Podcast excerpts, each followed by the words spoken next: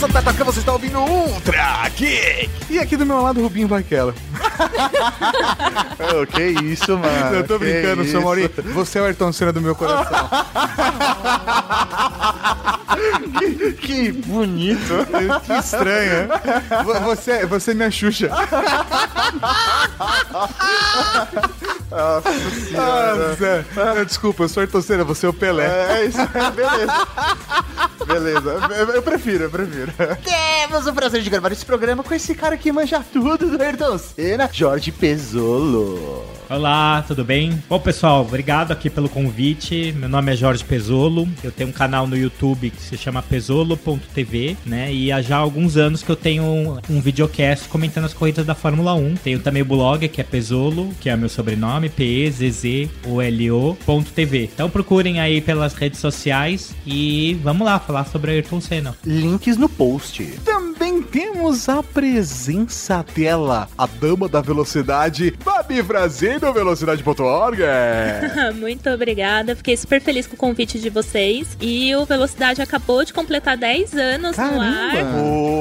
É, foi mês de aniversário em setembro. E além do blog, também temos um podcast, então somos colegas aí. É, o Café com Velocidade tá há 9 anos no ar. Pra encontrar a gente é café.autosfera.com.br, mas o link está no post. Fica muito mais fácil. Com certeza. Gravamos em quatro pessoas o programa e toda semana a gente fala das competições, Fórmula 1, enfim, quem gosta de automobilismo pode dar uma passadinha por lá. Mas tô aqui preparada pra falar com vocês de Ayrton Senna. Ó. Também temos a presença dela, a Carol Stutz. Oi, pessoal, tudo bem? Obrigada pelo convite. Eu falo bastante de automobilismo no meu Twitter, que é KStuts, links no post. Fica muito mais fácil. Então, se alguém quiser ouvir besteiras e fofocas da Fórmula 1, pode me seguir lá. Também faço bichinhos de crochê chamado amigurumis. Ah, tem do Ayrton Senna. Tem no Ayrton Senna, eu faço vários pilotinhos também. Ah, o link também está no no post. Nós recomendamos, é muito bonitinho. Obrigada. E nós, professor Mauri, essa semana vamos falar dele, O ícone, o mito, a lenda Ayrton Senna. do Brasil. Mas não agora. Só depois dos Recadinho. recadinhos. Recadinhos do coração. Coração não, caralho. Tá bom, recadinhos. Recadinhos, E estamos aqui para mais uma sessão de recadinhos do coração. Exatamente, professor Mauri, começando com música de vitória.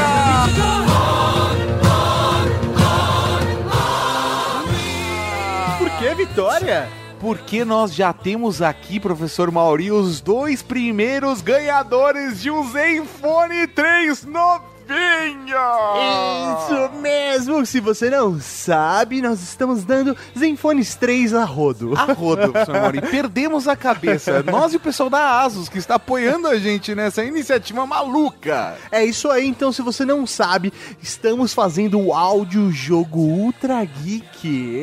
Exatamente, é um audiodrama, mas uma mecânica de jogo. A gente explicou aqui há muitas vezes. Se você está em dúvida, clica no link do post, ouve o áudio jogo Ultra Geek episódio 1, Apagão. É isso aí, e tem uma experiência realmente incrível, tá foda. Professor Mauri, vamos falar aqui os nomes dos dois vencedores, as pessoas que são as sortudas que ganharam um Zenfone 3 novinho. O primeiro vencedor foi o Thiago Batista. Tiago Batista, parabéns. Muito obrigado por ter participado. E o segundo vencedor, professor Mauri, é o Rodrigo Pressato Spinazzi. É, e como eles fizeram pra ganhar, Tato? Foi muito fácil, muito simples. Eles simplesmente mandaram uma mensagem em áudio do WhatsApp para o número 11 98765 6950 com uma dica. Elo, vai pro lado A ou vai pro lado B, faça isso ou faça aquilo de acordo com as instruções do audiojogo Ultra Geek. É isso aí, eles mandaram as melhores mensagens, apareceram no episódio 2 e ganharam um Zenfone 3 cada um deles. Eles mandaram mensagens tão boas, tão fantásticas, tão sensacionais que várias pessoas vieram nos procurar falando: "Mas onde tem os vencedores?" As pessoas realmente acreditaram que os áudios deles foram atores interpretando. Não, foi aquilo, cara. Ah, a galera falou, não, mas aquilo lá não é o áudio original, né? Alguém interpretou. Não, Não. é o áudio original. Eles mandaram assim no WhatsApp, a gente só colocou dentro do audiojogo. Então faça como esses dois e concorra a Zenfones 3. São mais seis Zenfones 3. Falando em Zenfone, professor Mauri, temos um recado muito importante também pra você entrar na pilha do Vou Ganhar um Zenfone. Pra você mandar pro universo, tem essa, né? Você manda pro universo. É isso aí, de- fica o- Isso, é o segredo, professor Mauri. É o segredo. Entra no nosso canal do YouTube, que lá nós temos o unboxing do Zenfone 3, já lançamos lá. Temos o unboxing também do Zenfone 3 Deluxe, que é coisa linda de Deus. Assim como saiu junto com o Ultra Geek, o Ultra Geek Snap com cinco fatos sobre Ayrton Senna. É, rapaz, então vai lá em youtube.com.br Geek, se inscreve no canal e acompanha tudo aqueles conteúdos em vídeo bonito. E vale deixar um recado aqui para toda a Cavalaria Geek que essa semana nós não teremos leituras de e-mail. Exatamente, professor Mauri. Infelizmente não teremos leitura de e-mails, mas você pode mandar o seu e-mail, pode mandar o seu comentário e pode mandar o seu spot para divulgarmos no próximo programa que teremos sim leitura de e-mails se tudo der certo. Amém. É isso aí, mas o que importa é que agora, o que, que tem agora, o que tem agora, o que tem agora? Agora tem podcast, podcast, podcast. Podcast. Você, de alguma maneira, contribui positivamente para melhorar a imagem do Brasil lá fora. Eu mesmo assisti uma corrida sua nos Estados Unidos, no período da Copa do Mundo, onde você tomou a iniciativa de pegar uma bandeira brasileira que estava sendo levantada, erguida por um torcedor, depois de ganhar aquela corrida. Como é que você se sente um pouco responsável pela imagem do Brasil lá fora? Bom, esse episódio da bandeira, a primeira, eu fiz várias vezes isso, mas a primeira vez eu fui motivado porque, especialmente porque na, no dia anterior à corrida, no sábado, o jogo do Brasil e França, o Brasil levou pau da França na época da, da Copa. E o Brasil estava todo empenhado na Copa e todo né, envolvido. Então eu imaginei a frustração que todos os brasileiros que têm alcance uma televisão, in- independe da condição, da posição né, social, todo mundo tem acesso a uma televisão assistir a Copa do Mundo, estavam down, estavam lá para baixo. E eu tinha corrida naquele final de semana também. No dia seguinte, foi em Detroit, eu venci a prova e no que eu venci eu vi um brasileiro com a bandeira e aquilo foi natural. Eu falei, eu vou pegar essa bandeira que pouco ou muito vai ajudar um pouco a levantar o moral lá no Brasil. Eu sei que também todo brasileiro pode ver na televisão um grande prêmio Fórmula 1 e assiste. E está torcendo pela gente. Então, vamos tentar inverter um pouquinho a situação de 24 horas atrás da- da- da derrota na Copa do Mundo para uma vitória aqui nos Estados Unidos, de um brasileiro, com as cores do Brasil. Né? Então eu peguei a bandeira e realmente levei Os naquele 40 intuito. segundos, é, dizer, tudo foi isso tudo assim, é. cabeça. E levei naquele intuito e, e me senti emocionado, eu fico emocionado só de lembrar. E, e foi uma situação feliz, que eu também venci a prova, podia não ter vencido, e nada daquilo teria acontecido. Então, é, eu acho que também foi uma pequena contribuição que a gente teve a oportunidade de fazer. Beleza! Estamos aqui hoje para falar do mito, da lenda, do herói nacional antes do Capitão Nascimento. Ó, Ayrton Senna do Brasil? cara, do Brasil é quase sobrenome, né? Exatamente. o cara Maldito Globo, né? Galvão Bueno, cara. Maldito Galvão Bueno. Eu tenho raiva dele. Ele faz esse tipo de coisa por nós, né? Não tem jeito. Mas pequena Ayrton Senna não começou na Fórmula 1, né? Ele tem toda uma trajetória. Eu acho que é legal a gente começar essa história pela infância dele. Pela história mesmo. Pela- não, é porque assim, a gente poderia começar direto na Fórmula 1, porque tem muita coisa, né? O cara, ele construiu muita coisa. Mas é interessante a gente falar um pouco da infância, da história dele no começo, porque isso proporcionou, fez com que ele chegasse a ser o Ayrton Senna, né? Ele não seria o Ayrton Senna, piloto de Fórmula 1, se ele, por exemplo, não tivesse uma estrutura familiar como ele teve, não é isso? É verdade. Ele é de uma família que tinha condições, família que morava no bairro de Santana, em São Paulo. Até a gente tem a estação de metrô, né, que chama Jardim São Paulo Ayrton Senna, que é uma homenagem que ele morava ali na região mesmo. E sim, tinha que ter condições e ele gostava desde criança de já de automóveis e tudo mais. E o primeiro kart quem montou foi o pai, quando ele tinha 4 anos, que a base era um cortador de grama. Nossa, que maneiro! Então, assim, quando seu pai te dá um presente desses, é meio que um vai, filho, né? Vamos te apoiar. Então, acho que no automobilismo isso já é muito importante. Além de ter o talento, tem que ter, tipo, a família ali já dando um background, porque precisa muito de condições. É uma palavra importante. É, não, não é barato. Até hoje não é barato você fazer parte né, desse esporte. E,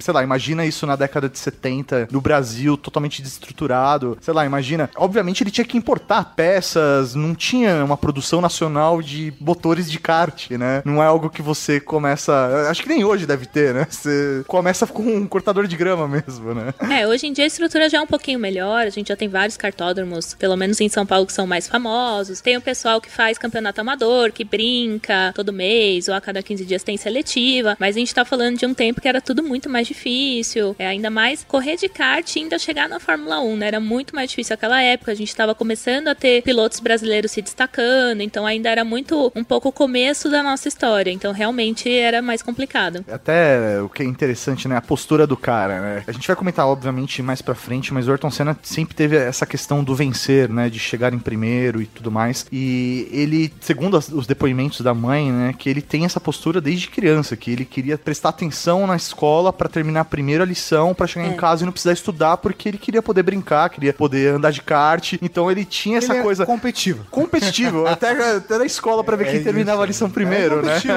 e faz parte. Tem uma história da, da bicicleta que ele usava, né? Que ele ganhou uma bicicleta, ele sempre gostou muito de bicicleta. E ele gostava de apostar corrida com o pessoal da rua e ele usou a bicicleta, que era pequenininha, até já tá grande. Mas ele não queria trocar de bicicleta porque era aquele lá que ele, que ele tinha aprendido a correr e ganhar da galera da rua, né? Então ele não queria. Ele já aquela bicicleta já tava tinindo do jeito que ele queria, né? Ele, como é que se fala, cara? Você já. Não é amoleceu, como é que é? Você já. Amaciou. amaciou a bicicleta. já amaciei a bicicleta. Agora tá do jeitinho que eu gosto. que beleza. E como que foi a carreira dele no kart? É carreira, né? Não, é carreira, porque meu, ele É construiu uma, é- história. Sim, é uma carreira, mas você começa como um amador, né? Sim, não é profissional. É, você pode começar como amador, aí é meio que um celeiro, né? Então os melhores vão subindo de nível até chegar. Hoje em dia tem categoria sênior, graduados, e aí você começa a partir para outras competições. E o Senna, até assim, os últimos depoimentos dele, ele até fala que a melhor época dele era no kart mesmo, onde ele podia brigar assim meio com todo mundo, porque no kart você bate mais e não acontece nada, ou às vezes só sai da pista, roda e volta para correr. Então realmente é um capítulo importante porque ele gostava de estar ali, era um ambiente que ele podia realmente correr para vencer e meio que não se importar o que acontecia com os outros. Quando em categorias assim, já que a gente fala de fórmula, monopostos, já é uma situação um pouquinho mais complicada. É, ele cita várias vezes, né, kart como a corrida de verdade, né? É, É. o momento onde você está correndo porque você gosta de correr, você gosta daquela sensação, é pela competição, não é porque tem um patrocinador, porque É, tem dinheiro política. envolvido, porque tem política envolvido, ou você tem que agradar alguém. Ali era a corrida puramente corrida, né? Então, por isso essa paixão dele, eu acho que ajudou até ele estruturar todo esse caminho também dele de começar a mexer mesmo, gostar de mexer nos carros, de entender o, como os carros funcionavam e direcionar bem os engenheiros pra conseguirem acertar os carros do jeito que ele queria por conta do kart, né? Você que meio que faz Sim. tudo ali, né? Não existe uma equipe te dando um suporte. Eu acho que a galera que é apaixonada por automobilismo tem essa relação forte mesmo com o kart, porque bem ou mal, é, é- ele é mais acessível, apesar de ele ser bem caro, ele é muito mais acessível do que qualquer outro tipo de corrida. Então, essa relação assim, sabe, do automobilismo moleque, automobilismo raiz, tanto é que, sei lá, eu recentemente fui participar de uma corrida de kart olha. e no cartódromo que eu fui, eu descobri que tem pilotos de Fórmula 1 que vão lá e correm com a galera, porque é um rolê do tipo, ah, eu, eu- todo mundo ali se junta pra compartilhar a paixão, sabe? Eu acho que essa palavra paixão é muito forte. Não, tanto que no Felipe Massa ele organizava, né, corridas aqui no Brasil com pilotos estrangeiros, corridas de kart, né, que era o desafio das estrelas. O Rubinho tem as 500 milhas, né, também de, Sim. de- da De Grande. Viana, de kart. E todo mundo ficava, né, na verdade, ficava depois do Grande Prêmio do Brasil pra participar dessas corridas do Massa, exatamente por essa paixão de assim, correr todo mundo com o carro igual e curtir aquele momento, aquela emoção, né, de estar todo mundo lado a lado e coisas iguais. É, e quando eles estão de férias ou não estão correndo, eles geralmente vão pro kart. Eles não conseguem ficar sem fazer alguma coisa, sem ter velocidade, então eles acabam voltando pro kart, que é, acho que é onde tudo começa e tudo termina. Que eles sempre vão e vêm dali. É, até pra trabalhar o reflexo, né? Porque uma das coisas do piloto é o reflexo, né? Aquela microsegundo conseguir tomar uma decisão ali. Eles até vão pro kart pra treinar isso, né? Pra não perder a, esse ritmo. E eu acho que é por isso que o kart é tão importante a gente falando da história do Senna, porque foi a escola do Senna. Sim. E daí ele partiu, ele, pelo que eu tava vendo alguns documentários, reportagens, ele se desenvolveu dentro aí das categorias do kart, chegou a representar o Brasil em competições na Europa, e aí dali ele partiu pra Fórmula 3, é isso? Vocês podem falar um pouco dessa trajetória dele dentro da Fórmula 3? Bem, ele tem uma história famosa na Fórmula 3, que ele foi, assim, a primeira questão da Fórmula 3 é que ele tinha dinheiro pra pouquíssimas corridas. Então, assim, ele entrou nas primeiras corridas já, tipo, preciso ganhar pra, tipo, as pessoas arrumarem um patrocínio ir Pra se até o destacar mesmo. É, pra ir até o fim do ano, porque ele sabia que se ele não entrasse, ah, não vou sacar como é que é, tudo, ele não ia terminar a temporada. Ah, eu vou sentir como que é a, É. a Fórmula 3, ele corre três corridas, acabou o dinheiro e volta pra casa. Tchau, É. Brasil! Já sentiu. e aí, ele chegou daquele jeito, Ayrton Senna, né? Tipo, ganhando na primeira corrida. E é, só que na época, não, ele não era conhecido como Ayrton Senna. Ele era conhecido como Ayrton Silva. Né? Todas as pessoas, tipo, porque era sobre Ayrton Senna da Silva. E eles acharam que, sei lá, não sei por que, que era um, nome melhor pra, pra correr. E aí ele tinha, disputava uma prova no autódromo chamado Silverstone. Sim. Chegou no final do ano, já as pessoas tiraram, ah, vamos correr lá em Silverstone, porque ele ganhava todas as corridas naquele autódromo. Silva Stone é muito bom. Genial. E o, a Fórmula 3, só pra entender, né? Eu não, realmente não manjo dessa, dos Paranauê da- das fórmulas e tal. Por, por isso que nós trouxemos É especialistas. lógico, justamente.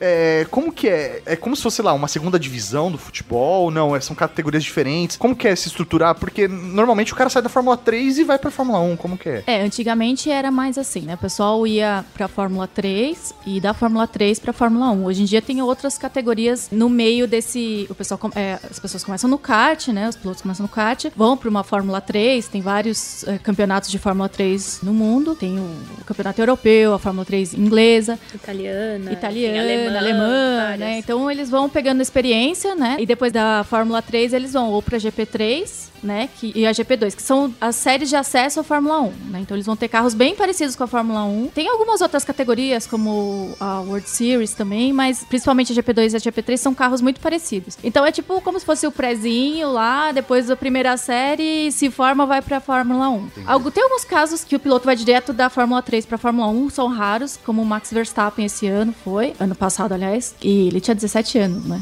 É, bem novinho. Porque é bem novinho. curioso, né? O É. cara não tem idade pra tirar carta no Sim, país dele, é, mas é. ele dirige um carro de Fórmula 1. Então, assim, são, são mais ou menos é mais ou menos o caminho que, que tem. Então, é o Fórmula 3, o GP3, GP2. E a GP2, por exemplo, tem várias coisas que o carro da Fórmula 1 tem, né? Então, até o DRS, todas a- aquelas tecnologias eles têm também. Mas na época era mais assim, era a Fórmula 3. Tanto que eu tava pensando, assim, né? Hoje em dia os pilotos da Fórmula 3 têm, sei lá, 16 anos, 17 anos por aí. Na época que o Senna foi, se não me engano, tinha 21 já, É. né? Então, hoje a gente, hoje. a gente consideraria velho já pra Fórmula 3, Sim. né?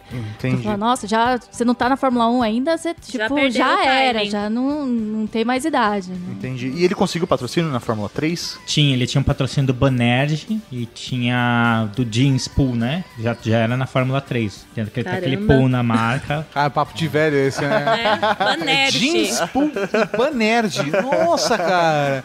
De volta aos anos 80.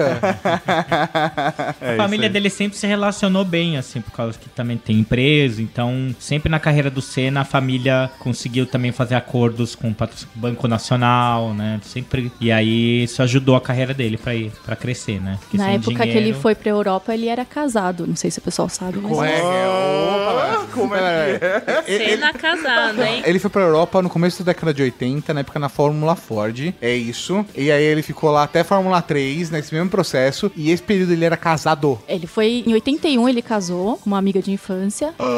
E mas também não durou muito, assim, eles ficaram um ano junto e aí acabaram separando porque ele queria muito a carreira, ela queria filhos e família. Acabou se distanciando dos É. objetivos. Começou a virar uma competição e aí não deu certo.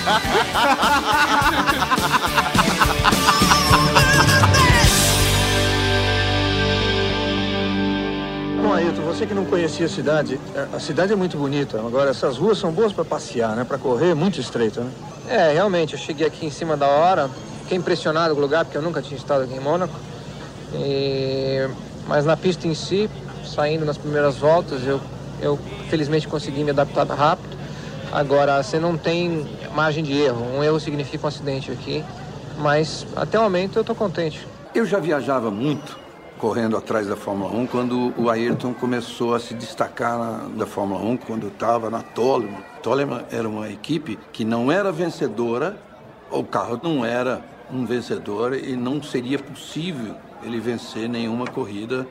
Por isso, o que o Ayrton fez em Mônaco já é assim coisa de um gênio.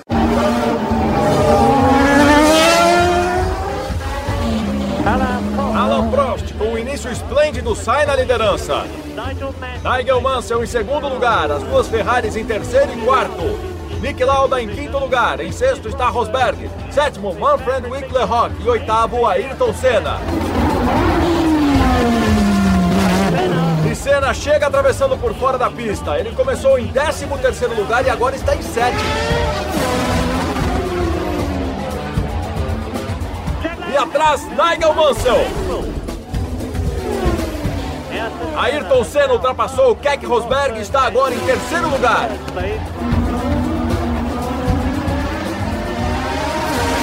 Muito apetite, passa por Nick Lauda.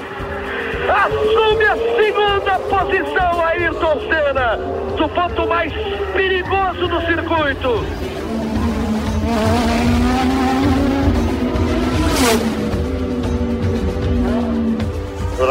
Eu acho que podemos ver esse início de Ayrton Senna como um talento inigualável. Ele está alcançando Alan Prost com uma diferença de apenas 3 segundos. Sem dúvida, um desempenho inovador.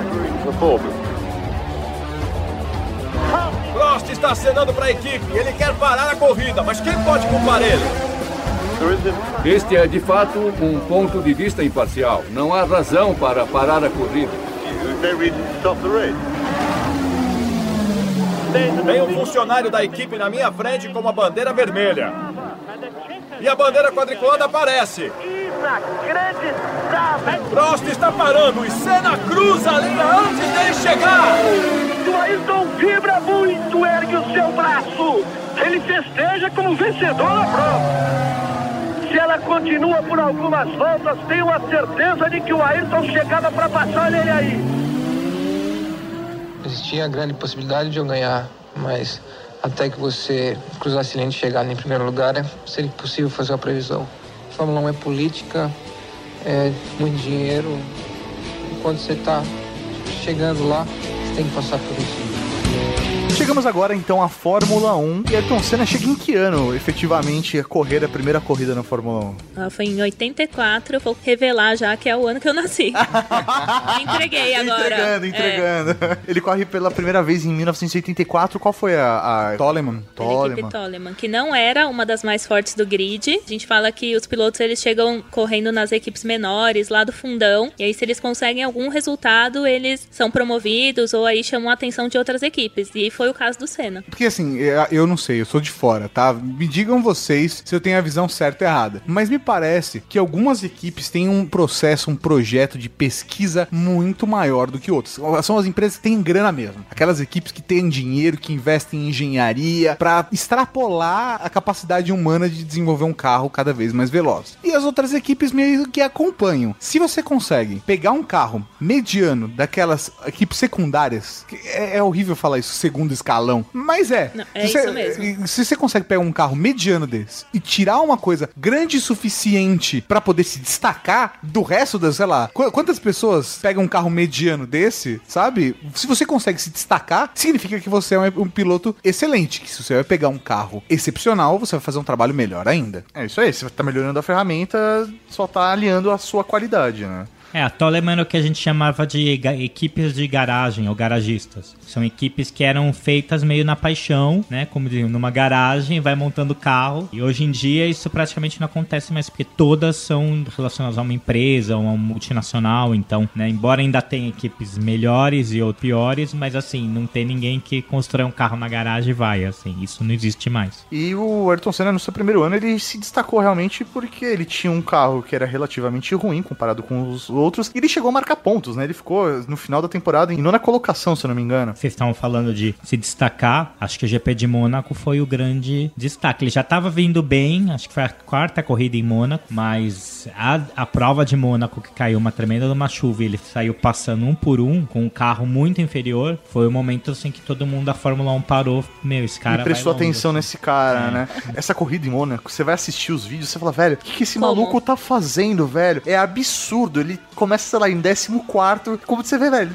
passa três voltas ele tá, tipo, em quinto. Você fala, mano, esse cara é doente, não é possível. Não, e é uma corrida interessante porque aí já começa um pouco a mostrar o lado político da Fórmula 1 e a questão com o Prost, né? Porque no momento o Prost era o líder da corrida e ele começa a pedir pra ser encerrada porque tava uma chuva muito forte, então fala, vamos encerrar a corrida, que até hoje isso acontece. E no caso aí já começaram as ligações que o presidente da FISA na época, que era o Balestre, era francês, o Prost também. Então tinha muito essa questão de política e no fim das contas eles acabam dando bandeira vermelha quando o Senna tava em segundo e ele sai assim louco da vida porque ele sabia que em algumas voltas ele ia conseguir chegar no Prost, ia No- conseguir passar. No ritmo que ele tava, ele ia Né? conseguir E passar. na chuva, É. numa puta E tempestade. Sim, tanto que tem alguns jornalistas que cobriam a Fórmula 1 na época que eles falam, era uma chuva pra realmente se parar a corrida, mas a gente sabe que se deixasse ele ia chegar, ia ultrapassar e ia ganhar. É o que, é o que acaba gerando uma controvérsia, né? Porque se o Senna tá conseguindo ter um desempenho daquele numa corrida com aquela chuva, Com aquele carro. com aquele carro, por que o cara que é líder tá pedindo pra parar, né? Tá Tudo errado, né? Tem alguma coisa errada acontecendo aí, né? Tem uma história boa dessa, dessa corrida também, que como a corrida foi interrompida, a regra é, se a corrida for menos da metade, você ganha metade dos pontos. Então o Prost ia ganhar 9 e ganhou 4,5. No final do campeonato, ele perdeu o campeonato por Nick Lauda por causa do meio ponto. Bem feito! Se ele tivesse deixado o Senna ganhar, chegava em segundo, ele ia ter 6 pontos e ter seria o campeão. É, realmente. Isso que o Prost era o cara de contar ponto, né? É que no final, né, velho? Já não tinha como voltar. e acho que até a, a lenda do, do Ayrton Senna com o Mônaco começa realmente aí, né? Porque ele passou a ser um monstro naquela pista que, pra quem não conhece, é uma pista no meio da cidade, né? Não é uma pista em si, é uma corrida de rua, praticamente, né? É uma pista bem Need for Speed É. Mônaco. Nossa, é uma pista muito difícil, assim, de seguir. Até hoje em dia, que a gente tem a oportunidade de ter os jogos da Fórmula 1 e tudo mais, é um traçado horroroso. Porque qualquer coisa é muro. Você bate no muro e acabou. E até nas primeiras entrevistas que ele deu, quando ele foi correr ali pela primeira vez, ele falava: Ah, cheguei aqui meio que em cima da hora, fui Não conhecer. treinei, né? É, não fiz nada, fui conhecer a pista e realmente me adaptei, mas assim, se eu for um pouquinho além, eu vou bater. E o cara ainda conseguiu se tornar o rei de Mônaco, né? É, É, é impressionante. Ele ganhou seis vezes a corrida de Mônaco, só pra vocês terem ideia. Ele ganhou cinco vezes consecutivas, só não ganhou todas as vezes, de 87 até 93, porque ele deu uma vacilada, né? Pelo amor de Deus, ele 88. tinha até um jogo do Mega Drive que era Ayrton Senna's Mônaco GP, velho. Você tem uma noção de como o Mônaco é Ayrton Senna. Ele resolveu ir, tentar ir além do limite, né? É, foi na corrida de 88, quando ele já tava com o Prost, e até os comentários eram: ele não quer só ganhar, ele quer humilhar os outros, então ele não consegue diminuir o ritmo. E ele tava lá, acho que 18 segundos de vantagem, sei lá, pensando no que, que ele ia 18 comer. segundos de vantagem, É, velho. 18 segundos, assim, no nosso mundo não é nada, né? No mundo da Fórmula 1 é tipo. Uma Eternidade, cara. Nossa, vai, faz café, volta, tira um cochilo e continua que aí passaram os 18 segundos. E aí tava lá viajando, aí veio a equipe falando pra ele: ah, diminui um pouco o ritmo, não precisa disso tudo. E aí logo depois ele bate num guard-rail, sai pé da vida, assim, também, querendo joga a luva meio que longe e desaparece. Ele morava em Mônaco, então ele corre pro apartamento, fica trancado um- algumas horas ali, até a secretária dele tentava bater na porta, chamava, ele não respondia, e- porque ele tava muito puto com o que aconteceu. Tipo, como que eu perdi essa corrida? Caralho, né, mano? Foda isso. Mas então, voltando aí pro começo da carreira na Fórmula 1. É, é verdade. Ele, Ele, já tava no, no- Quando ele já corria com o Prost, a gente tá falando do começo, quando o Prost tava puto, porque tava aparecendo um moleque novo que tava atormentando a, a vida dele na Fórmula 1. É, acho que o resumo é o Prost puto. Prost puto é muito bom. e aí nós chegamos em 85, quando ele muda pra uma outra equipe, equipe e ele vai pra Lotus, que já é um pouco melhor, né? Já tem uma, um pouco mais de estrutura. Não, a Lotus ela já era uma equipe melhor, um- era uma equipe de ponta, mas ela já estava entrando num processo de decadência. Acho que foi talvez a última boa temporada da Lotus ali naquela época foi essa, porque o Senna conseguiu duas vitórias com o carro da Lotus, assim, que foram as primeiras vitórias dele ali. Não- Mas eu, ia, eu queria lembrar, é a Lotus que tem o carro amarelo classicão, né? É, preto. O carro tem o preto, e carro o preto. preto, e depois tem um amarelo. Tem o amarelo também, né? Que é muito foda. Porque a Lotus é, é patrocinada pela Camel, né? Aquela marca de cigarro. Cigarro, né? Patrocinava muito. Dominava Ah, é, isso é Malboro. Marlboro né? McLaren. É isso aí. Era isso. É, John dava o nome. John Player. Ah, é verdade. Dava o nome pra Player. equipe, né? É- Isso é foda. Então, ele conseguiu a primeira vitória pela Lotus na corrida de Estoril, em Portugal, que era uma corrida na chuva. Então, o Senna foi muito associado a boas corridas na chuva. E era um dia, assim, foi um domingo interessante também pra gente fazer uma relação com o cenário do Brasil mesmo, porque foi quando o Tancredo Neves faleceu, depois de muito tempo doente. Vamos ter que contar um pouquinho da história, né? Porque. É, faz parte. Mas era pós-ditadura e o Tancredo foi o primeiro presidente eleito, né, pelo povo depois dessa época. Assim, né, eu acho que vale só citar. Houve o Ultra Geek 254 Top 10 Conspirações no Brasil. em teoria, o Tancredo morreu. Mas Foi substituído. eu recomendo que você ouça esse episódio do podcast, porque assim, é mais ou menos. Bom, se eles estão falando, tá falado, né, gente? E também ele consegue a segunda vitória, que é no GP da Bélgica. É, que é uma das pistas mais incríveis que se tem no automobilismo. Por quê? Qual que é a... Não, é um templo, assim, pelo traçado. É um templo, É um caralho. templo, é, é uma coisa que quem gosta de automobilismo fala, Sim. tenho que ir pra Spa-Francorchamps. É, da- tem alguém aqui que foi. é, já fui lá, já fui no templo já. Já foi no templo, Mas-. Falo pras pessoas, vão preparadas, levam uma mochila com bastante coisa, porque é muito fora de mão, assim, né? Você desce em Bruxelas e vai, pega trem, pega. Sabe? Mas é muito legal por isso, porque assim, você só vai vendo as pessoas chegando, assim, de, de países diferentes Só pra ver a, a pista, cara, que absurda. e assistir a corrida lá. Não, e é um traçado super desafiador, porque tem descidas e subidas que eles fazem a mais de 300 por hora, então não se pode cometer um erro ali também. E tanto pros pilotos quanto pros espectadores, assim, é uma das pistas favoritas. Então todo mundo se diverte em Spa. 15 etapa da temporada. De madrugada, o Brasil acordado, aguardando a bandeira da Ayrton Senna para atingir o seu primeiro título mundial na Fórmula 1. De um sonho que ele alimenta desde os primeiros anos.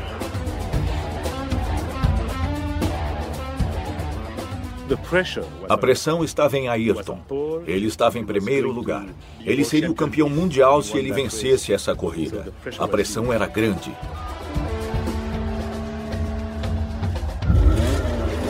Vamos à largada, vamos nessa, verde. Ficou Senna vai pela esquerda. Prost escapou à frente. Fica lá para trás Ayrton Senna. Ali está Ayrton Senna na 14 posição. Eu pensei, acabou o campeonato. Acabou tudo. Já vem na oitava posição, faz uma recuperação fantástica, Senna.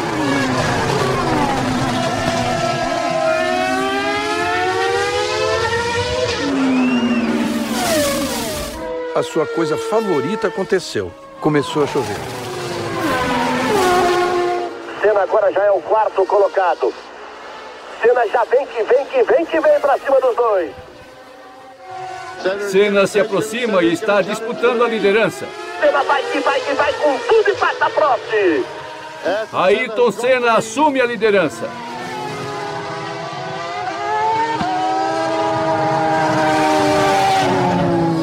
Eu agradecendo que eu estava fazendo a última volta eu comecei a agradecer, agradecer, porque eu não conseguia nem mesmo acreditar que eu ia vencer finalmente o campeonato. Em torno daquela ansiedade tremenda, daquela tensão e, eu senti a presença dele, eu visualizei, eu vi. Foi uma coisa especial na minha vida, foi uma sensação enorme e é uma coisa que eu tenho gravada em minha memória e eu vejo, eu tenho como parte de mim. Ayrton Senna ergue o punho, vibra, é a vitória, Ayrton Senna do Brasil! Campeão mundial de 1988! Eu acho que a parte mais marcante da carreira do Senna, com certeza, é o período que ele tava na McLaren, né? Mas como ele chegou na McLaren? Ah. Então. Eu gosto quando tem então. Então, isso aí, enfim, não é oficial, mas é, o Senna em 87 corria pela Lotus, que já estava bem decadente. E o Piquet foi o campeão de 87. E as duas eram patrocinadas pela Honda. Aí a Honda resolveu sair da Lotus e ser o motor da McLaren. E aí eles convidaram o Piquet pra ir junto, porque o Piquet tinha acabado de ser o campeão mundial. E tava tudo acertado. Aí diz a lenda de que a diretoria da Rede Globo foi lá, tipo, não, o Piquet, porque o Piquet tava dando muito trabalho pra dar entrevista, né? Ele tava respondendo mal. O, o Piquet tem aquela personalidade dele. Piquet sendo Piquet. E, e o Senna, ao contrário, ele é mais bom moço, né? E aí nisso a McLaren trocou e o Piquet foi pra Lotus, que tava super decadente, e aí ficou anos ali sem ganhar nada, e o Senna foi pra McLaren. É uma lenda, mas é bem, bem verdadeira. Caralho, assim. Globemente. É, né? Globo. Globo golpista. Nessa época ele já tava pegando a Xuxa. Ele começou a pegar a Xuxa É, em 89. Quando entrou né? na McLaren. Cara, é genial ele chavecando, 88. chavecando a Xuxa no programa. é muito bom. Ah, É não. um programa infantil, E velho. tem um detalhe desse dia que ela fala assim: vou te dar um beijo de Feliz Ano Novo de 88, É, 89, 89. 90, 91, 92. Ela para em 93. Caralho, mano! Caralho! É, Caralho, ele tocou o disco da Xuxa ao contrário depois e fudeu. ele sabe o que aconteceu em velho, é 94. verdade, ela dá vários beijos, aí ela para. É, em 93 é muito do mal. Caralho! E assim, e aí, porque, na verdade, ela fala, ah, não, porque não é isso que eu quero de aniversário, né, Xuxa? Ela fala, mas o que, que você quer? Ele, eu não posso falar esse horário, né? Vamos, vamos censurar. Aí ela, não, fala. Aí ele vai no ouvido dela Sim. e ele fala, eu quero um boquete. não, zoeira.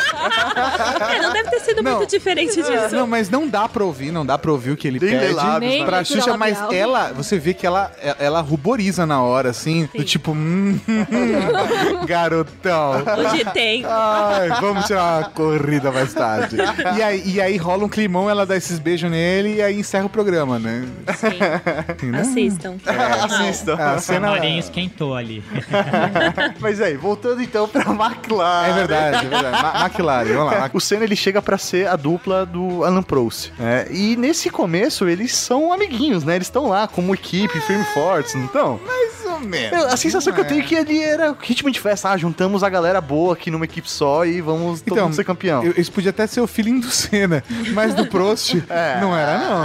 né? Velho, não sei, não sei. É, o Prost até conta a história que ele conheceu o Senna, foi uma das primeiras pessoas que ele conversou quando chegou na Fórmula 1 e que eles tinham se dado relativamente bem, ok. Só que quando eles foram correr juntos, aí a história mudou. O Prost, ele era muito conhecido por destruir os companheiros de equipe dele. Ele tinha uma estrutura mental muito boa e ele conseguia fazer um jogo muito bom na pista e o companheiro realmente acabava Cedia. é, exatamente. O Keck Rosberg foi um exemplo disso, que não conseguiu aguentar. E quando o Senna chegou, a história começou a mudar, porque o, o Prost tava ali, ah, sou campeão já, tô aqui na casa, já domino o ambiente, vou conseguir fazer a mesma coisa com Chega ele. esse moleque. É, e não é bem assim que rola a história. Então, ao longo desse primeiro ano, você vê que eles tentam dar entrevistas juntos, eles brincam falando de, ah, vou te derrotar. E quando entrar na pista, aí é diferente. E conforme vai passando a temporada, no final eles já começam a, tipo, nem olhar um na cara do outro. Caralho. É, o campeonato de 88 foi tão foda pra McLaren que eles ganharam, os dois, né? A dupla, né? Um ou outro ganharam 15 das 16 corridas que rolou naquele ano, É velho. porque aí começou um processo de competitividade interna, né? E aí não tinha aquela putaria de, ô, deixa o outro passar aí porque a gente precisa ter um campeão. né? Então, cara, é- é- essa politicagem, na verdade, essa, é, poli- politicagem interna, eu acho que tinha até um processo lá dentro, mas é que o Senna bateu de frente, pau no cu. Ele ganhou. né? É, ele ganhou a briga, acho que foi isso. Essa questão de ficar pra trás, talvez não tenha sido tão descarado como a gente ouviu dizer que aconteceu depois, né? Não vamos citar nomes, mas como a gente ouviu dizer que aconteceu depois, mas acho que teve uma politicagemzinha assim. É, na terceira corrida dele na McLaren, a equipe falou assim, ó, quem passar a primeira curva na frente, o outro não pode mais ultrapassar. Aí largaram, o Prost estava na frente, e aí deu duas curvas, o Senna jogou o cara em cima e passou. foi. E aí que o Prost começou a ficar ah, pu- com o Senna, né? Tipo, ah, é, não vai ter acordo e começou o carro. E como eles tinham um carro muito melhor que, o, que as outras equipes, mais ou menos como tá agora da Mercedes, ah, eles meio deixaram, então bom, então se mata aí os dois, assim. Foi um ano inteiro de brigas entre esses dois aí. E no final de 88, Senna sai campeão É. pela primeira vez, campeão mundial, né? E ele era muito focado, né? Ele tinha essa coisa. Por isso o Prost nem conseguiu fazer o que ele fazia com os outros companheiros Sim. de equipe, né? Ele tinha todo um, um preparo mental também, né? E 89 a gente tem também. Aí realmente está intensificada essa treta, né? Entre os dois. Eles estão realmente brigados, declaradamente brigados. A mídia começa a mostrar essa briga entre eles e começa a utilizar isso de uma forma sensacionalista até para promover a Fórmula 1 e continuar aumentando a audiência durante os domingos, né? Com certeza, foi uma época assim que eles chegaram a ter estruturas diferentes na equipe, então era normal você ter o mesmo engenheiro, os mesmos mecânicos, e em 89 eles já separaram. Então os mecânicos e engenheiros do Senna eram uns, do Prost eram outros, eles não se falavam. Não emprestava peça, ô, empresta essa chave aí para eu consertar. Não. Eram duas equipes bancadas pela mesma marca, é isso aí, cara. Mais ou menos assim. Só, Caralho. só não faziam como o Piquet, né? Que o Piquet sacaneava, né? Os companheiros ia lá, fazia um setup, deixava o cara olhar, depois mudava tudo pro dia da corrida. e o companheiro se ferrava. Sensacional! Não, melhor pessoa. A melhor pessoa. Mas eu, eu, eu não sei se isso é uma característica de todo piloto, mas o, o Piquet e o Senna têm umas histórias dessa, né? Dos caras terem um envolvimento maior com engenheiros, né? Sim. O cara, tipo, conhecer o carro num nível de falar: olha, eu tô sentindo isso, isso, isso, mexe nisso, nisso, nisso. É, eles entendiam mesmo do riscado, como a gente fala, né? Mas muitos pilotos, eles terminavam o trabalho da pista, iam pro hotel, iam fazer algumas outras atividades, enfim, sei lá, qualquer coisa. E o Senna tinha essa característica de ficar muito mais. Então os mecânicos estavam lá trabalhando, ele continuava, ele ficava até o final, até baixar a garagem. Então esse era um, um diferencial. Você não vinha um piloto assim antes. E a treta da final de 89, né? Porque rolou todo o campeonato e em 89 ficou pra última corrida, que foi a corrida no Japão, pra decidir quem seria o campeão, né? Então tava o Prost em primeiro e o Senna em segundo, ou algo assim, ou invertido, mas se um dos dois não terminasse a corrida, o outro seria campeão. Como que foi é, essa, essa briga? O que aconteceu naquele dia? Senna precisava ganhar a corrida de qualquer jeito. Só que ele largou mal e o Prost tomou a liderança. Aí quando tava chegando, tipo, na parte final da corrida, o Senna encostou no, no Prost e tentou ultrapassar. O Prost pegou e jogou o carro em cima do Senna, assim, mas descaradamente. Vixe! Ele fechou a entrada ali. É, tipo, porque se os dois batessem, ele ia ser o campeão. Só que quando eles, eles bateram e foi, todo aquele, né, aquele bafafá, aí o Senna, o Prost desceu do carro já comemorando, tipo, campeão, sabe? Feliz da vida. E o Senna pediu pros fiscais ajudarem ele pra ligar o carro e voltar. Porque o carro não ligava sozinho, precisava daquele empurrãozinho, né, pra dar partida. Aí os fiscais ajudaram, tipo, aquela coisa, né? Juntou todo mundo e, e colocou ele de volta pra corrida. A cena é bem marcante, né? Você vê o Senna com a mão levantada, puto, né? Tipo, vai, vai, vai, empurra, empurra, empurra, empurra. Só que, problema ali, eu, eu, acredito que qualquer coisa, eles iam inventar uma punição pra qualquer jeito. Mas ele entra por um atalho da pista e volta pra corrida. Que é uma zona de escape ali, não é? É, mas é um atalho assim, ridículo, tipo, é muito curtinho, não é um que ele pegou um- uma coisa muito. Não é que ele pegou um atalho e tipo, Não é ah, Dick Vigarista. Ele se beneficiou porque ele perdeu 15, 15 quilômetros de, de faixa, ou não, até 500 metros. Não, cara, é tipo, sei lá, um trechinho de 10 metros. É isso aí, ele ficou parado durante alguns segundos e aí depois saiu por ali, né? Não, e aí ele voltou muito atrás do líder, porque ele precisava ganhar a corrida, né? Aí ele voltou muito atrás, com tipo cinco voltas pro final. Saiu, tipo, estilo Ayrton Senna e ganhou. Só que aí quando ele foi pro pódio, os caras falaram: não, a gente não vai dar vitória pra você. Que não porque- teve pódio, né? É, então eles seguraram o pódio, não teve logo em seguida o pódio. É, porque você cortou a pista e é contra a regra e... Aliás, não sei se vocês viram que nessa última corrida o Lewis Hamilton cortou a pista do mesmo jeito, né? E ninguém falou nada, né? então, e Ele é- cortou do mesmo jeito que o Senna. E assim, quando saiu a desclassificação do Senna, a equipe McLaren, como é que fala? Protestou. Entrou com recurso. E, ficavam, e mostraram várias, várias corridas que teve essas pessoas cortando. Do mesmo jeito. E, E, nunca não, e nunca tinham tomado nenhum tipo de punição. Porque aí novamente entra a politicagem que o Senna sempre falou, né? Que existe na Fórmula 1 e tudo mais. É, ainda mais do Prost. Pô, E aí, o presidente francês e tal, toda essa, essa ligação, as amizades. Porque, o- sei lá, você vê, vê algumas filmagens do Senna batendo de frente com o presidente ali, né? Da, da, da, da FIA. Cara, velho, de boas ali. Até porque treta. o cara tinha o país atrás dele. Assim, fo- fora, obviamente, a torcida, porque o mundo torceu pelo Senna, não foi só o Brasil. Mas foi uma época onde o Brasil estava realmente acompanhando Fórmula 1 e o Senna era o ídolo nacional, cara. Então ele tinha o país atrás dele, ele tinha equipe atrás dele, tava todo mundo a favor do cara. Se o cara da, da associação vai encher o saco dele, pau no cu, tá ligado? ele bate de frente, velho. É, depois desse primeiro campeonato do Senna já, ele realmente passou a ser visto como um herói nacional, mas ainda não tinha a questão mundial. Então depois de alguns anos dessa rivalidade com o Prost e tudo mais, aí ele ganhou esse outro status. E aqui no Brasil só aumentava ainda mais, né? As pessoas realmente passaram a assistir mais Fórmula 1, acompanhar mais, e essa rivalidade sim foi super usada pela mídia e por um cara chamado Bernie Eccleston, que até hoje, depois de todos esses anos, ainda a gente tá falando de 80, ele ainda é o dono da Fórmula 1, manda em tudo, Chefão. faz o que quer, e ele soube se aproveitar muito bem disso. Caralho, né, mano? O bagulho é quase máfia, né? O cara. Nossa, é pior se bobear. O cara larga o osso. E aí chegamos ao campeonato de 1990, né? Acho que o, o Senna ele veio com sangue nos olhos em 1990, né? Ele falou, velho, acabou essa putaria, eu vou ganhar, vou bater geral agora. Mas sabe que ele não tinha certeza se ia correr, ele chegou a pensar em abandonar a Fórmula 1. Por causa dessa politicagem tosca, É, mesmo, porque né? ele foi suspenso e tudo mais, além de ter sido desclassificado. Então ele refletiu um tempo, volto, não volto, aposento. E o Ron Dennis foi uma das pessoas que falou pra ele: não, deu uma dica assim, tipo, volta. E aí ele acabou voltando e o Prost mudou de equipe, foi pra Ferrari. Então já era um ambiente completamente diferente na McLaren, já dava pra se trabalhar melhor. Então foi um ano muito mais tranquilo pro Senna, apesar de ainda ter o Prost como um rival direto. Sim, mas aí tá em outra, tá em outra equipe, é um outro processo, você tem toda uma equipe se dedicando a ele, né? Isso a gente tá falando de que ano? 90. É. Que foi outro que eles bateram, né? Eles bateram em 89 e É, depois... foi em o 90. Isso, que, payback. é- Foi isso o- que é louco, né? O troco, né? Isso é muito louco. Você vê, a, antes de começar a corrida, existe uma reunião entre os pilotos e os, a coordenação, né? E aí você vê o Piquet falando: e aí, se rolar putaria que aconteceu com o Senna o ano passado, o que, vai acontecer nessa merda aí? Não, É tá vendo? bom. O Piquet é, é o genial. Mano, o Piquet é genial. Ele bate no peito e fala: e aí, que putaria é essa? O que, que vai rolar aqui nessa merda? Vamos definir antes já, porque se vocês vierem fazer merda de novo, Já tá definido tá antes. definido antes. Ninguém aqui vai ter que engolir nada, já tá claro. É muito bom. O Senna fica puto também, né? Fala, "Meu, não fui eu nem que levantar a bola, eu vou sair daqui porque não aguento essa merda. Não, é, e as pessoas que acham que o Senna é sempre o bom mocinho e tudo mais, tem esses momentos, né, de, gente, tô fora, dá licença, não vou ficar ouvindo essa merda aqui, já, já falaram aí por mim, fui. É isso aí, é muito foda. E chega, começa a final no Japão do mesmo jeito, né? Sim. Na- nas primeiras voltas, eles já, já se tocam, É, né? na largada. Na largada.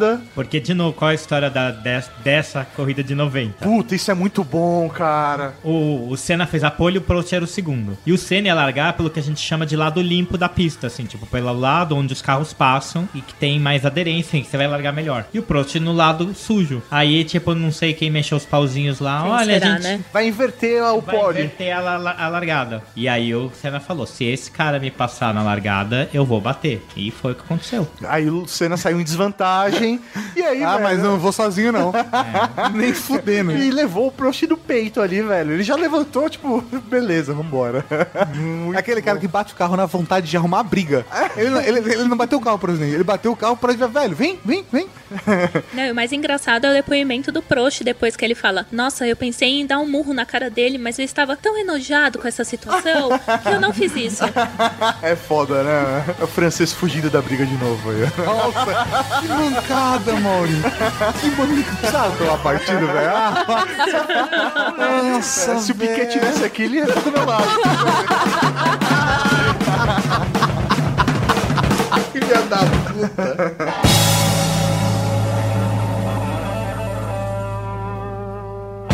Para todos vocês que assistiram esse programa e que já viram tantas outras entrevistas minhas, é, seja o papai, a mamãe, a vovô, a vovó, a criança ou adolescente, talvez é, eu, eu tenha passado muitas realizações, muitos desafios, muitos sonhos de uma vida maravilhosa, uma vida de sucesso, uma vida de diversões.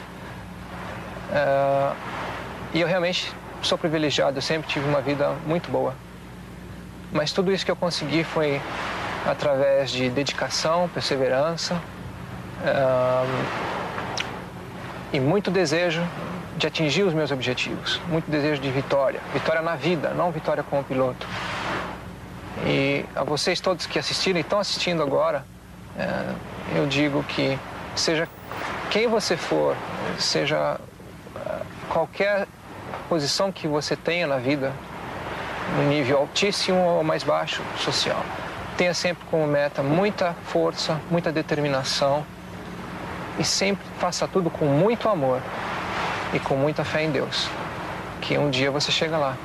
De alguma maneira você chega lá. Durante esse período onde o Senna está na McLaren, é quando ele ganha os prêmios aqui no Brasil, né? É- é- acho que era o sonho dele vencer na Terra, né? É, e eu estava lá e, tipo, posso dizer tudo Você bem. estava lá? Eu tava, mas eu era bem, bem criança. bem- Ah, a idade aí. Ah, fala a verdade. O cara não quer se entregar. Eu ia com meu pai assistir as corridas. Aí, nessa de 91, até que foi mais sossegado, assim, tipo, o que teve foi muita comemoração, porque o Manso tava liderando e abandonou. E aí, tipo, a arquibancada foi abaixo, tipo, era muito diferente de hoje, porque era um Interlagos era meio, até hoje é meio tosquinho, mas assim, era umas arquibancadas de alvenaria, assim, bem mal montado. E aí, 93, que foi o ano da invasão, O ano da invasão. Oh, aquilo é lindo, cara. É lindo, é lindo. porque ele ganhou, e aí eu não sei se ele fez propósito, enfim, o carro tava também com problema, tudo, ele parou na frente da arquibancada que mais tinha gente. E aí, tipo, saiu do carro e fez pra galera, é, tô aqui, não sei o quê. Nossa, a galera invadiu, assim, É o tipo, suficiente pro brasileiro brasileirar, né? Ah, não, velho, tinha tipo merecia. cinco, cinco policiais ali pra tipo milhares de pessoas. E foi isso, assim, eu fui junto, mas assim, não posso nem dizer que foi divertido, né? Porque era muita gente, né? Você vê aquela imagem ali, tipo, de cima, é uma, é uma multidão de gente, todo mundo ia pra cima pra tentar chegar perto dele e quem tava na frente começou a ser esmagado e não tinha polícia, então eu acabei, tipo, fiquei, eu olhei um tempo, né? Mas vi ele, não posso nem dizer que eu vi, porque tava muito longe, muita gente em volta. E aí já veio o policial, tipo, ah, ainda eu que era criança, né? Não, vamos por aqui, vamos não sei o quê. E aí eu fiquei na delegacia uma. Quatro horas chorando. Perdeu seu pai? Perdi meu. Porque não tinha como. Você perdeu seu pai. Perdemos. Ah, porque, meu, ali Começou na a correria- muvuca, Não né? tinha celular, não tinha internet, É, gente. não tinha WhatsApp, É. não tinha nada. Você tinha que sentar ali Só tinha orelhão. Fica esperando. e esperar que alguma coisa acontecesse. O, o seu pai, vai, foi só seu pai e você ou foi mais gente? Como assim? Na invasão? Ah, nessa corrida tava só nós dois. Entende? E você se perdeu do seu pai e ficou horas com a polícia É. porque seu pai tava lá com o Senna. é, é isso mesmo. Cara, anos 90, né, cara? Ah, velho, época Era, a gente foi educado num mundo completamente diferente, cara. Eu consigo te entender. Eu, eu, eu entendo, não é falta de amor, não. É que o Senna era o Senna. Prioridades, né? Não, mas o pior de tudo é porque meu pai não ligava muito, ele só me, foi me acompanhar. Olha. Então, Meu tipo, na volta levei um esporro em Ah, casa. você tipo, que você nunca fugiu. mais vai, vai. Porque assim, imagina você pular dois. Eram acho que duas, dois alambrados. Então eu, novinho lá, com 10, 11 anos, tipo, tum, tum, tum, e pulei. Ah, o seu pai Meu ficou pai- pra trás. Foi tão rápido. Fugiu. Sensacional. Falou, valeu, fui. Não, mas falar disso impacta diretamente, porque é o Ayrton Senna ganhando no Brasil, cara. É, não, foda. No, Em 91 foi que ele desmaiou no carro? Foi. Foi. Velho, E- o cara tava na emoção, na pilha tão grande. Não, nas últimas voltas ele tava sem. A caixa de câmbio dele quebrou. Então ele fez todas as últimas voltas só com a sexta marcha. E foi um esforço físico muito grande. Ele tem que segurar, o, Segurar carro o na carro. mão. Então, quando ele cruza, que ele vê que ele consegue vencer, ele para, desmaia. Aí os médicos vão lá ver se tá tudo bem com ele. E ele fala: Eu tô com um espasmo muscular. E quando ele chega na garagem, ele fala: Não, eu tô bem. Aí o pai dele vem pra abraçar ele e fala: Não, não encosta muito. Aí dá um toquinho assim, as pessoas ao redor a ele: Não, não encosta, não encosta. E quando ele vai pro pódio, ele quase não consegue levantar o troféu. Ele, ele sofre, ele tá com É. dor pra levantar o troféu, É, né? eu- nossa, aí você meio que sente junto, assim, com ele. Tanto que ele levanta com uma mão só, né, o troféu. É, Meu, é muito foda isso. O maluco fazer a corrida sem a caixa de câmbio, mano. Tem uma curiosidade também que ele leva a bandeira do Brasil e é uma coisa que hoje em dia não é permitido. Você não pode subir no pódio com bandeira, com nada. Tem todo um protocolo assim. Ah. Então ali já era meio que diferente. E essa tradição dele levar a bandeira também é uma marca muito grande. Sim, porque, meu, é, é a sensação de que não é ele que está ganhando, somos nós que estamos ganhando, né? Ah, mas isso, é, é, pra mim, isso é muito claro desde a da própria escolha do capacete, sabe? O, o capacete do Senna, ele é um ícone registrado e custa caro. Qualquer réplica, você comprar um chaveiro de 2 centímetros, ele não vai custar 2 reais. Ao contrário de outros chaveiros por aí, sabe? É, é tão foda essa, essa marca da, da bandeira que quando acabava a corrida, a galera, né, que trabalha ali na corrida já chega com a bandeira pra ele, né? E vai entregando É, desesperado. É, é, é um ícone, cara. É um ícone. A marca do... O Senna, eu acho que ele é uma marca. E acho que isso que é uma coisa que diferenciou ele, principalmente pra torcida brasileira, né? É nesse ano que ele tá com a Adriane Galisteu? Foi no 90, é, 93. Ele conhece a Adriane Galisteu no GP do Brasil. Ela era, que a gente brinca, guarda-chuvete, né? Aquelas meninas ficam lá de modelo. Guarda-chuvete. É, às vezes segurando o guarda-chuva e tal. Sim. E aí ele conhece ela, eles come- começam a sair, mas eram tudo meio escondido, assim, né? Aí depois, mais pra frente, que começam a tirar fotos deles e tal. Aí a família parece que não gostava muito, todo esse, Entendi. esse esquema Delicado. delicado. É. Porque aí falavam que, que ele começou a se distanciar um pouco da família, né, tal. Ele ficou um pouco mais independente, assim, né? Não voltava tanto pro Brasil quanto antes, né? E ela largou a carreira de modelo e foi, foi viver na Europa com ele, né? Em Portugal, se não me engano. Portugal. E o Senna ganhou o tricampeonato dele que ano? 91. 91 é quando ele ganha o tricampeonato, que não foi no Brasil, foi no Japão que ele ganha. Foi no Japão em cima do Mansell, porque ali o Prost foi o ano que o Prost foi mandado embora da Ferrari, porque É. deu tudo errado do Prost na Ferrari. e aí ele nem tava nessa disputa, É, e tava piloto, Mansell e piloto da Ferrari não pode reclamar muito da Ferrari. É. Tem essa questão também, assim, você tem que ser muito comedido quando você pilota pela Ferrari. É muito bom, né? Uma entrevista do Senna falando: Ah, meu, Prost é fogo. Ele reclama de tudo. Reclama da gasolina, reclama do tempo, reclama da pista, do pneu. Ele reclama até da Ferrari. Ele reclama. É muito bom. Mas esse era um dos sonhos do Ayrton que ele não realizou, que era pilotar pela Ferrari, assim. Todo mundo sabia que, tipo, ó, quando eu estiver terminando a carreira, vou correr um ano na Ferrari e aí eu paro, né? E não aconteceu. Era um dos três sonhos, né? Que até a Adriane Galisteu fala que ele não realizou, né? Que um era ir pra Disney, outro era ter um filho e o outro era correr pela Ferrari, né? Que também não conseguiu. Caralho, mano, que bosta. Aqui, assim, né? Mas tem outros sonhos que ele realizou, né? Ah, Com certeza. claro. Pô, não, não vamos só olhar pros três, né? É, é, assim, né? A Quem falou isso era a Adriane Galisteu, a sua namorada. Que- e, na- e assim, eu não tô falando da Adriane Galisteu hoje, eu tô falando da Adriane Galisteu na década de 90, Que cara. não era ninguém. Não, mas, pô, mas ela era mó gata. Ah, era bonito. Poxa, é, é nesse ponto que eu tô falando, sabe assim? Poxa, ele, ele teve uma condição de vida bacana, ele conseguiu realizar o sonho de trabalhar com algo que ele ama, né? Pegou mulheres muito bonitas, né? Conheceu o mundo inteiro. É, conheceu, muito- ele morava em Mônaco. Maurício, você tá triste na Vila Prudente? o Ayrton Senna ficou triste em Mônaco.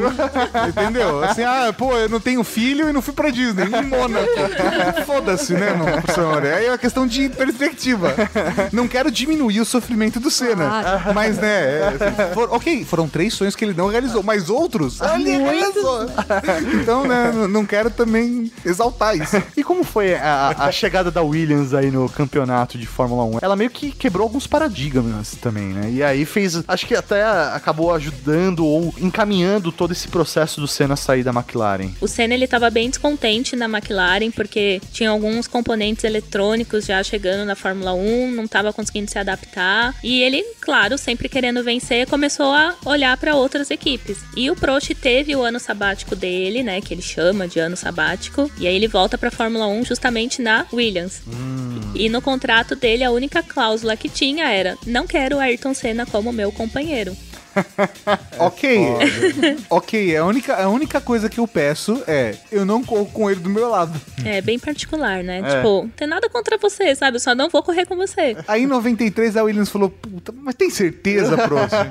É, no meio da temporada já chegam para ele e falam: Então, a pessoa que a gente tá considerando para correr aqui é o Senna. Aí ele fala: Ah, não, não, não, não, não, não, não. não. é uma aposentadoria cai bem nesse momento, né? É, tanto que ele pegou as malinhas e se foi e até no ano seguinte virou comentarista da televisão. Então ele continuou acompanhando, mas de uma outra maneira. E até nessa época ele e o Senna acabaram se reaproximando. Então não tinha mais aquela rivalidade das pistas. E até no, no documentário do Senna, o Prost fala que, nossa, a gente voltou a conversar e ele me fez perguntas assim, coisas que, sabe, como? Muito tempo que a gente não conversava. Entendi. Então ficou até um pouco bizarro, assim. Caralho, né, mano? Porque aquilo era uma rivalidade da pista, né? Não, É. Você não Mas tem acho por que eles iam superar que, isso, Tem né? gente que se afeta mais com a, a- a competição na, no nas relações e tem gente que se afeta menos. A impressão que eu tenho é que, apesar do Ayrton Senna ser muito competitivo, ele era um cara que, que conseguia separar o profissional do pessoal. Eu- essa é a minha percepção. Mas eu não sei, eu tô do lado de fora, né? É, Ele teve uma amizade muito boa com o Berger na McLaren, assim, é um dos caras que eram mais próximos dele. E eu acho que o que aconteceu com o Prost mesmo foi situação de pista, de batida, de politicagem mesmo, que era uma coisa que o Senna não tolerava tanto, que ele botava o dedo na cara do Balestre mesmo. Então, pra mim, essa situação de ter mais essa rivalidade fora pista com o Prost foi por N motivos que aconteciam ali no ambiente Fórmula 1. Mas a gente não, pelo menos eu não sei de casos com outros pilotos que se odiavam, enfim, acho que ele tinha um bom relacionamento. E também é aquele ano de 94 que acontecia. Em 92 o Manson tinha ganhado com aquele carro com o pé nas costas. Em 93 o Prost ganhou com aquele carro da Williams com o pé nas costas. Em 94 eles mudaram todo o regulamento. Então já desde a primeira etapa ele não tava conseguindo ganhar. E apareceu um tal de Schumacher, que era um moleque, tipo, super novinho, que começou a ganhar em cima dele. Então acho que também teve um pouco esse lugar de, é, não, agora é minha vez, assim, agora não tenho que dar errado. Tô com o melhor carro, o Prost não tá aqui. E aí logo na primeira corrida o Schumacher, que também não tinha o carro mais top, né, que era a Benetton, começou a ganhar. Então ficou já começou aquela pressão assim, pô, né, todo mundo ganhou com esse carro e você não tá conseguindo ganhar. Então, sabe, foi um momento delicado ali a chegada A, na a Williams. Williams era, a Williams era um carro muito tecnológico. Eles tinham muita tecnologia e estavam super avançados. Simplesmente falaram: não, não vai mais poder usar nada disso. E aí eles Cortou tudo. perderam, né, todo aquele Que foi- potencial que eles tinham, o E foi, diferencial. ne- foi nesse ano que o Senna foi pra lá. né?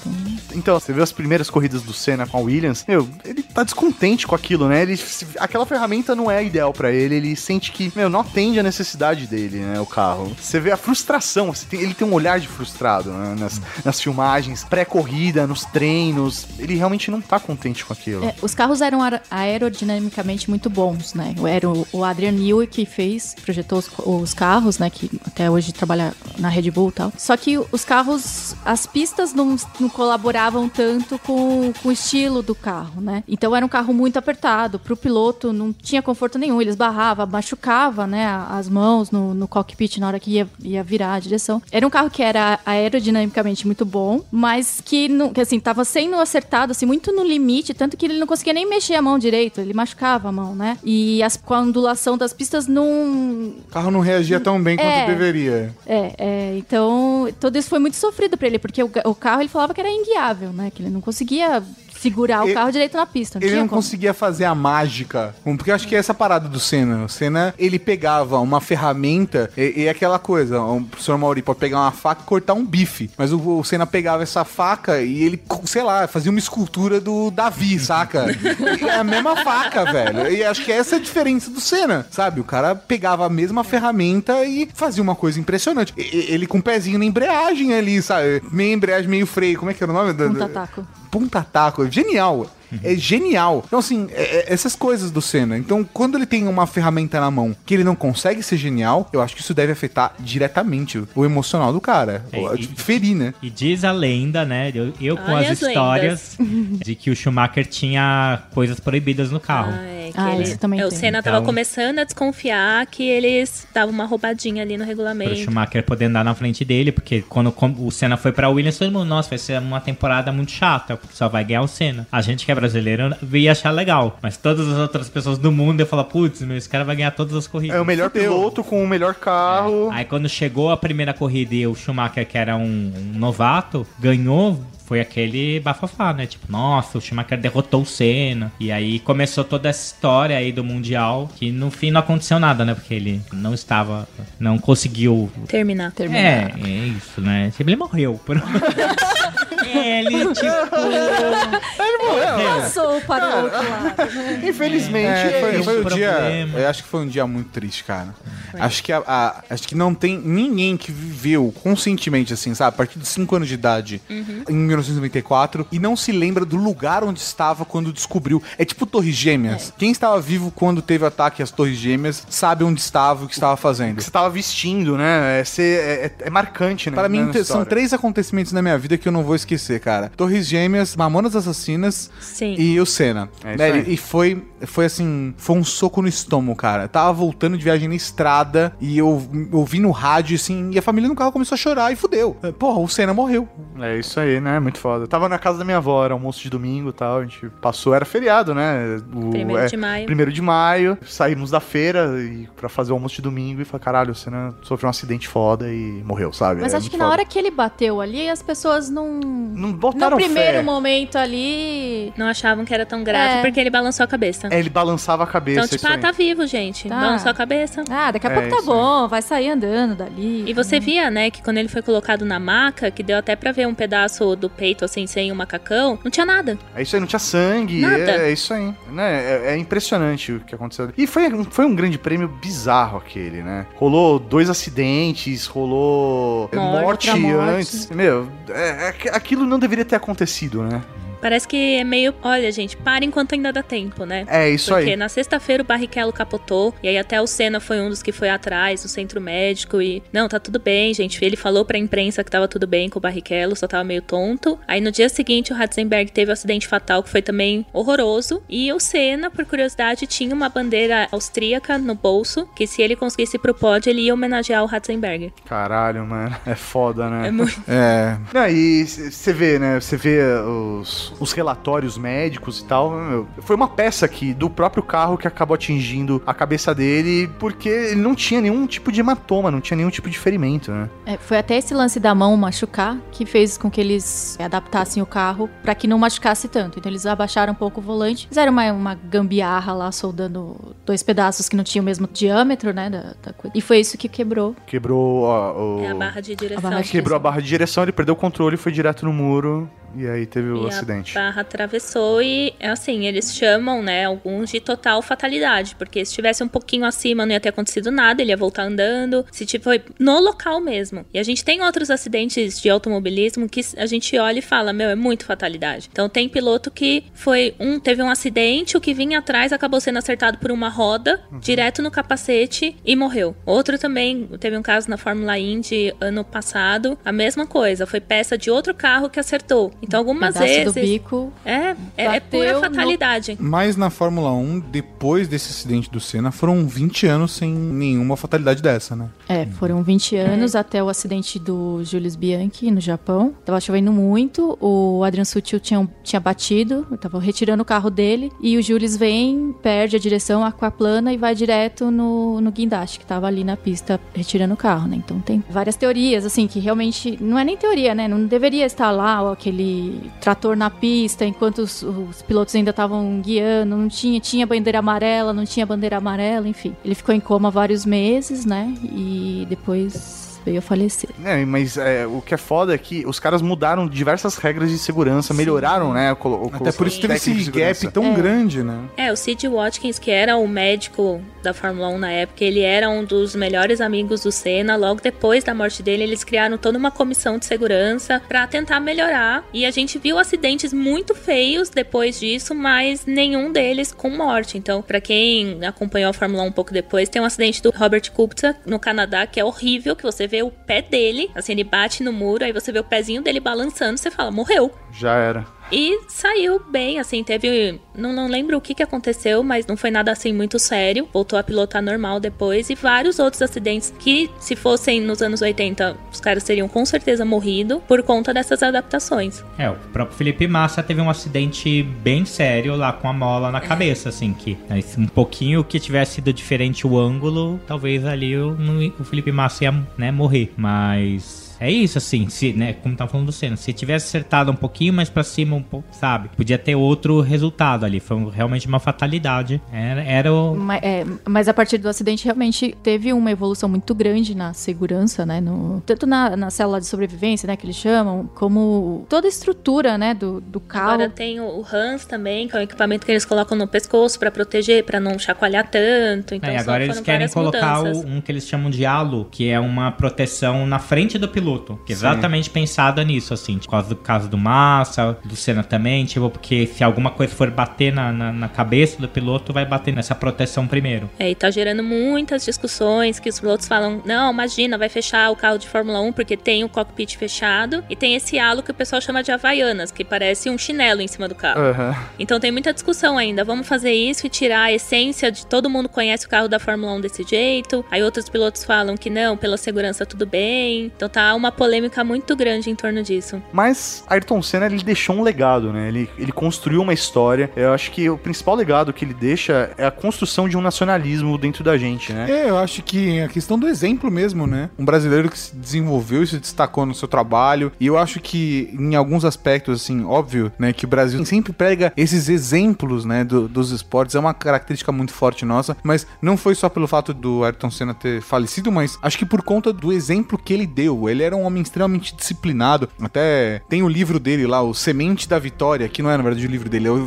é o livro do Nuno Cobra, que ele fala do processo que é o, o Nuno Cobra era o preparador do Ayrton Senna. Muito do processo racional, do processo físico, de alimentação, sono, sabe? Como o Senna era disciplinado para que ele conseguisse tirar esse resultado todo, né, dentro do trabalho. E eu acho que ele, como brasileiro, a questão de, de como ele se organizava, sabe? Eu acho que é um exemplo muito bom. Ser um brasileiro, não é um brasileiro porra louca que faz a coisa do jeitinho, que se vira aqui, se vira ali. Não. É um cara correto, justo, que usa o. que se domina, sabe? E domina o ambiente em volta para conseguir ter sucesso. É, ele não, não aceitava perder, né? Ele sempre tava buscando uma vitória, mas uma vitória limpa, né? Ele queria ter a sensação da vitória que ele conquistou aquilo. Então eu acho que isso é uma lição que, velho, a gente tem que carregar e tem que passar pra frente pras próximas gerações sempre.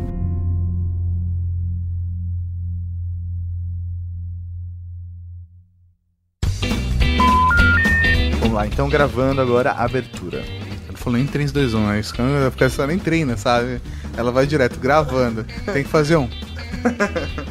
E aí nós chegamos em 85, quando ele muda pra uma outra. Qual, qual é a palavra? Equipe. Obrigado. Então. É. Perdi. Acontece. Você acabou de ouvir o Ultra Kick.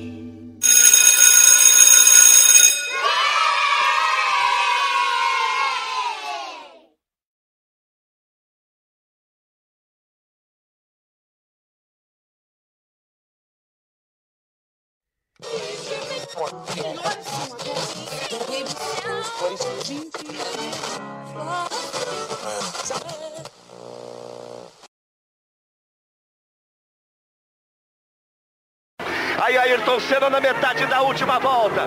Ele já viu a câmera posicionada e fez um sinal de V de vitória. Aí vem Senna o Brasil na frente.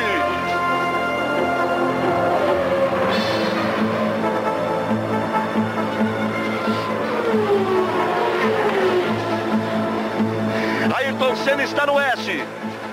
Ayrton Senna vai para o bico de pato. Bandeiras agitadas.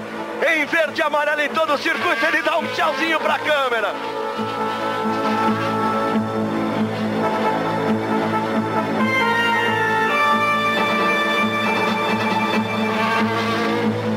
Últimas curvas para Ayrton Senna. Ele vem pela subida.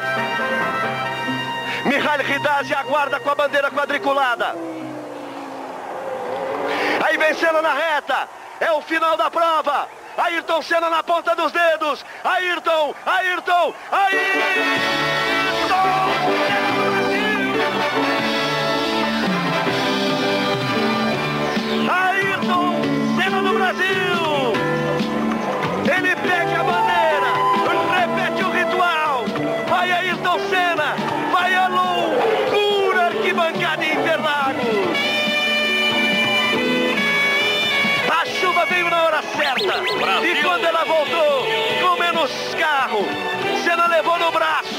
Fez a ultrapassagem em cima de Damon Hill.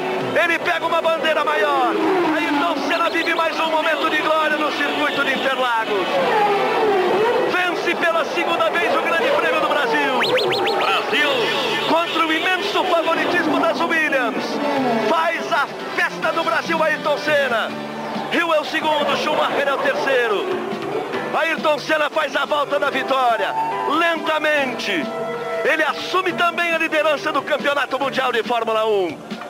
largou na terceira posição. O público invade a pista. Ninguém mais segura a torcida em Interlagos.